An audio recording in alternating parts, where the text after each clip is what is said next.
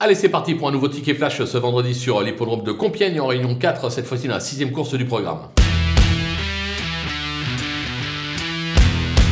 Dans cette épreuve, on va s'appuyer sur deux chevaux pour tenter un 2 sur 4. On va commencer par le numéro 4, Itac.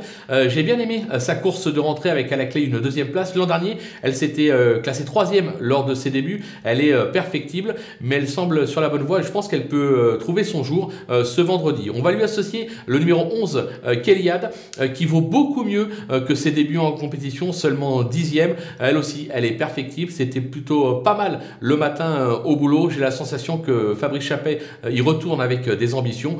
On peut donc tenter le 2 sur 4 de ces deux euh, pouliches.